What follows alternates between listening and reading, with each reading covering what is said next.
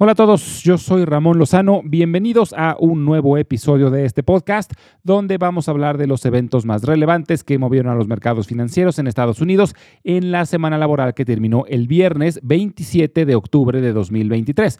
En la idea de la semana vamos a hablar de Boeing y en la sección educativa vamos a hablar sobre rebalanceo de índices.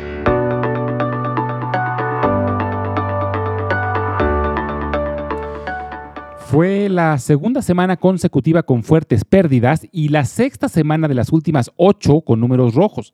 Durante la semana, los tres principales índices perdieron mucho terreno. El Dow Jones bajó el 2.1%, el Standard Poor's 500 el 2.5% y el Nasdaq el 2.6%.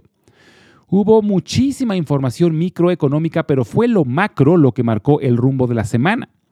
Empezando con el crecimiento de la economía estadounidense, se reportó un primer estimado del crecimiento del Producto Interno Bruto durante el tercer trimestre y mostró un incremento del 4.9% anualizado. Esto es gigantesco muy por arriba de lo esperado y casi el doble del crecimiento durante el segundo trimestre. Y se podría pensar que un crecimiento tan grande en la economía es algo bueno, pero en momentos donde la Fed está tratando de pisar el freno para detener la inflación, un crecimiento tan grande y sorpresivo no fue bien recibido. Este crecimiento tan robusto fue causado principalmente por un aumento en el consumo, que sigue siendo el motor principal de la economía de los Estados Unidos pero es muy poco probable que pueda mantenerse a ese nivel, sobre todo porque los ahorros de los consumidores se están consumiendo a un ritmo más acelerado que el crecimiento en los ingresos. Además, las tasas de interés tan elevadas que hay actualmente desincentivan la obtención de créditos, así que es probable que pronto veamos una moderación en el consumo. El reporte sobre el crecimiento de la economía hizo que de nueva cuenta subiera el rendimiento de los bonos a largo plazo, y la curva de los rendimientos ya está prácticamente plana. Recordemos que la curva se invirtió en julio del año pasado, cuando el rendimiento de los bonos a corto plazo sobrepasó al de los bonos a largo plazo. Pero estas últimas semanas ha elevado el rendimiento de los bonos a largo plazo a un nivel que prácticamente está ya igual que los de corto plazo, por lo que es probable que pronto la curva regrese a la normalidad. Y esto sería bien visto porque la curva invertida aumenta el nerviosismo acerca de una posible recesión. Algo de lo que hemos hablado poco es sobre el papel que tiene el gobierno federal de los Estados Unidos en el rendimiento de los bonos. Estados Unidos tiene un déficit enorme, por lo que su deuda no deja de crecer, y la forma en la que el gobierno estadounidense pide dinero prestado es a través de la venta de bonos. Y los bonos finalmente se comercializan en un mercado, y el precio se fija según la oferta y la demanda. Y como el gobierno de los Estados Unidos sigue emitiendo muchos bonos para financiar su actividad, se crea una enorme oferta y cuando no hay suficiente demanda para absorberlos, el precio de los bonos baja y cuando el precio baja, el rendimiento sube. Entonces, en realidad lo que estamos viendo es que hay poca demanda por los bonos de los Estados Unidos comparada con la gran oferta que hay, y por eso han bajado tanto de precio, lo que ha elevado sus rendimientos de forma muy considerable. Una noticia que ayudó a suavizar un poco el reporte sobre el PIB fue el de la inflación. Se reportó el indicador favorito de la Fed para medir la inflación, que es el índice de gastos de consumo personal, y se mantuvo estable y en línea a lo esperado. Subió el 3.7% anualizado durante el mes de septiembre, pero el índice subyacente, el que excluye alimentos y energéticos, se situó en 2.4%. Gracias a este reporte, se espera que la Fed mantenga las tasas de interés sin cambios durante la próxima junta que tendrá lugar esta misma semana. Ya solo le quedan dos juntas este año a la Fed y es ampliamente esperado que las tasas se mantengan sin cambios tanto en la junta de noviembre como en la de diciembre. Ahora, en temas microeconómicos hubo muchísima información. Estamos en las semanas más intensas de reportes trimestrales y la verdad es que el balance ha sido bueno. La estrella de esta semana fue Microsoft, que reportó un crecimiento en sus utilidades del 27%. Es el tercer trimestre consecutivo con aceleración en el crecimiento de sus utilidades y sobre todo mostró sólidos resultados en su servicio de computación en la nube.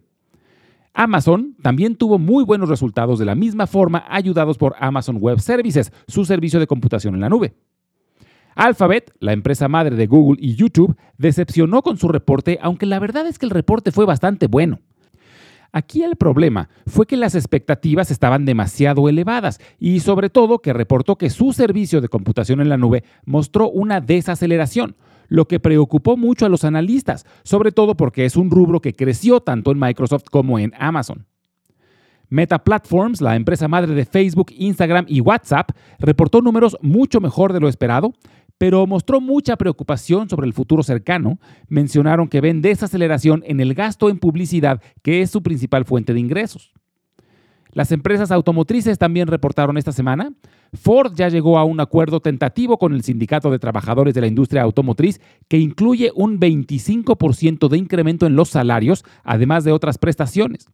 Stellantis también anunció que llegaron a un acuerdo tentativo, ya solo falta General Motors, que es probable que lo logren próximamente. Sin embargo, estas empresas anunciaron que no cumplirán con las expectativas de los próximos trimestres debido a los costos adicionales que los nuevos contratos van a causar, además de que no han dicho cuál será el costo total de la huelga. Además, espera que retrasen la electrificación de su flota, debido a que contarán con menos recursos para invertir en nuevos desarrollos. Otras áreas de la tecnología tuvieron también un saldo positivo. ServiceNow, Intel y General Electric reportaron mejor de lo esperado, esta última debido a una fuerte demanda en sus productos para aplicaciones aeroespaciales. En general, el balance de los reportes ha sido positivo. Ya han reportado casi el 50% de las empresas dentro del Standard Poor's 500 y más del 60% reportó ventas por arriba de lo esperado y más del 75% reportó utilidades por arriba de lo esperado. Entonces, la salud de las empresas aún se ve robusta. Sus acciones han sido afectadas más por lo macro, por el nerviosismo sobre la inflación, sobre los conflictos geopolíticos y por el mercado de los bonos. Pero a largo plazo, lo que más afecta al precio de las acciones son los resultados de las propias empresas, y por ahora la mayoría han superado las expectativas. Esta semana es probable que lo macro siga dominando, sobre todo porque es la reunión de la Fed. Como lo mencionamos anteriormente, es ampliamente esperado que la Fed mantenga las tasas de interés sin cambios, pero de todas maneras, seguramente los comentarios de Jerome Powell serán suficientes para mover los mercados. Además, tendremos información muy relevante relacionada al mercado laboral. Y finalmente, durante la semana, vale la pena monitorear el reporte de Apple porque sigue siendo la empresa más valiosa de los Estados Unidos. Además que vale la pena monitorear los reportes de McDonald's, Pfizer, Caterpillar, AMD, DuPont, Eli Lilly, Airbnb y Starbucks. En la idea de la semana vamos a hablar sobre Boeing. Su símbolo es BA. Boeing es una de las empresas aeroespaciales más grandes del mundo. La empresa nació en 1916 gracias a una alianza entre William Boeing, un empresario maderero, y un ingeniero naval llamado George Westervelt. Fue fundada en la ciudad de Seattle, Washington. Su nombre original fue Pacific Aero Products Company y sus primeros productos fueron hidroaviones. Fue uno de los principales contratistas del ejército estadounidense durante ambas guerras mundiales, pero después de la Segunda Guerra Mundial, Boeing se enfocó en aviones comerciales. En 1957 presentaron el primer avión comercial tipo jet, es decir, con motores de propulsión a chorro. El modelo 707, que fue un éxito rotundo y dio inicio a una nueva era de la aviación de pasajeros. En 1958 crearon una versión modificada del 707, que fue el primer avión que permitía viajes intercontinentales de Nueva York a Londres sin escalas. Posteriormente vinieron otros modelos también sumamente exitosos como el 737, que ha sido el avión más producido de la historia, y el 747, el famoso Jumbo, que fue el avión comercial más grande del mundo por más de 36 años. Para la producción de estos aviones, Boeing desarrolló una fábrica de más de 13 millones de metros cúbicos. Es a la fecha el edificio más grande del mundo por volumen. Está ubicado en la ciudad de Everett, Washington, muy cerca de Seattle. Actualmente, a nivel mundial, solo hay dos empresas que fabrican aviones comerciales grandes, Boeing y Airbus. Prácticamente son un duopolio y la demanda de aviones comerciales ha aumentado significativamente desde que se terminó la pandemia de COVID. Sin embargo, desde inicios del siglo XXI, Boeing se ha visto afectado por diversos problemas de calidad. Se descubrieron ligeras imperfecciones en el fuselaje del 787 Dreamliner, uno de sus modelos más nuevos, lo que obligó a dar servicio y reparar cientos de aviones, y esto provocó que las aerolíneas tuvieran que dejar de usar esos aviones hasta que fueran inspeccionados y reparados. Pero el problema más grande se presentó en el 737 MAX, otro de los modelos recientes de Boeing. Entre 2018 y 2019, dos aviones de este modelo se accidentaron, uno en Indonesia y otro en Etiopía. Después de estos accidentes, el Departamento de Transporte de los Estados Unidos dio una orden para prohibir los vuelos de todos los aviones de ese modelo hasta que se realizara una investigación profunda. Durante la investigación, se detectaron algunos problemas en el software de navegación de estos aviones, que bajo circunstancias muy específicas causaban que el avión desviara su curso y terminara por accidentarse. Boeing terminó pagando 2.5 mil millones de dólares entre multas y daños, además del enorme desprestigio a la marca y pérdidas millonarias por las aerolíneas, que tuvieron que suspender el uso de ese modelo de aviones. Desde entonces, Boeing ha trabajado en conjunto con las agencias certificadoras a nivel mundial para resolver el problema del software y otros problemas menores que se detectaron durante la investigación, y finalmente en 2021 lograron recertificar sus aviones. Actualmente, la demanda de aviones es enorme. Primero porque muchas aerolíneas a nivel mundial están buscando aviones más eficientes para reducir el gasto de combustible y bajar sus costos. Pero sobre todo porque el fin de la pandemia hizo que el turismo se disparara, lo que ha aumentado mucho la demanda. Y como lo platicamos, en el mundo solo hay dos empresas que hacen aviones comerciales grandes, Airbus y Boeing. Dave Calhoun, el director general actual de Boeing, entró en 2020 y ha sido el responsable de la recertificación del 737 MAX y ha prometido que regresará a la empresa a los más altos estándares de calidad.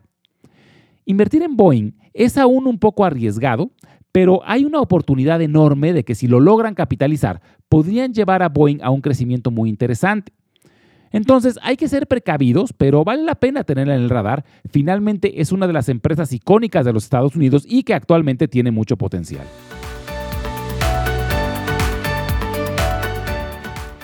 En el episodio de la semana pasada, mencionamos que Activision Blizzard dejó de pertenecer al índice Standard Poor's 500 debido a que esa empresa fue adquirida por Microsoft, por lo que ya no va a cotizar de forma independiente. El Standard Poor's 500 está formado por 500 empresas, por lo que ahora quedó un espacio disponible y este va a ser ocupado por Lululemon, la empresa de ropa deportiva. Es común escuchar que son las 500 empresas más valiosas de los Estados Unidos, pero esto no es del todo correcto. El valor de la empresa, medido con su capitalización de mercado, sí es uno de los principales factores que se toman en cuenta, pero no es el único.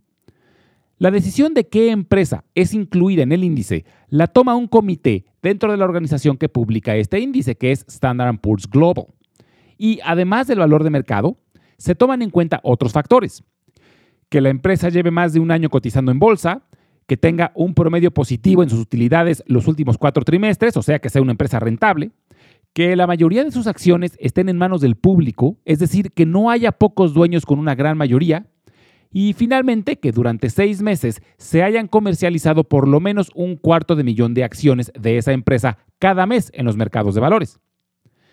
El Standard Poor's 500, como hemos platicado anteriormente, es un promedio ponderado basado en el valor total de la empresa. Esto hace que cada vez que una empresa sale del índice y se incluye una diferente, hay que hacer un ajuste, porque el valor de la empresa saliente siempre es distinto al de la entrante. En el cambio más reciente, Activision Blizzard tenía un valor de mercado de 74 mil millones de dólares, mientras que Lululemon tiene un valor de mercado de 54 mil millones. Pero este cambio no debe representar un movimiento en el índice, y por esta razón es que se hace un pequeño rebalanceo. El caso de la compra de Activision Blizzard por Microsoft provocó el rebalanceo más reciente, pero el comité hace un análisis cada trimestre y deciden si los componentes del índice se mantienen o si existen razones para hacer un cambio. Por ejemplo, si una empresa ha perdido mucho valor, pueden decidir sacarla del índice e incluir otra que esté teniendo mejor desempeño. Y este rebalanceo ocurre en todos los índices. El Dow Jones y el Nasdaq pasan por rebalanceos de forma similar. Y vale la pena saber acerca de estos rebalanceos porque las acciones de las empresas que son añadidas o eliminadas de los índices tienen movimientos muy fuertes en el precio de sus acciones el día del anuncio. Hay muchos fondos mutuos y ETFs que están indexados, es decir, que tienen todas las acciones de algún índice para que su comportamiento sea igual que el del índice. Por esta razón, si una empresa es eliminada del índice y otra es añadida, estos fondos tienen que vender las acciones de la empresa que ya no va a formar parte y comprar acciones de la empresa que será añadida. Esto genera cambios bruscos de oferta y demanda en poco tiempo y por esta razón es que las acciones se mueven.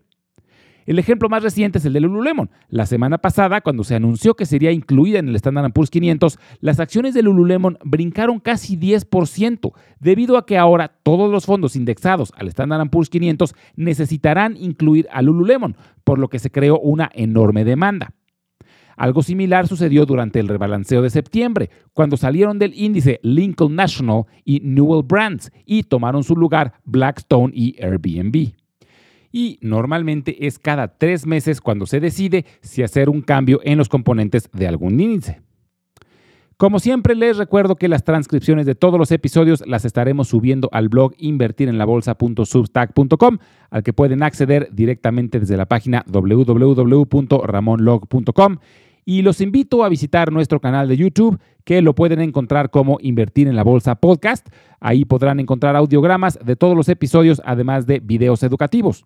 Finalmente les dejo mi correo electrónico por si tienen alguna duda, comentario o sugerencia. Es ramonlog.yahoo.com, ramonlog.yahoo.com. Muchas gracias y nos escuchamos en el próximo episodio.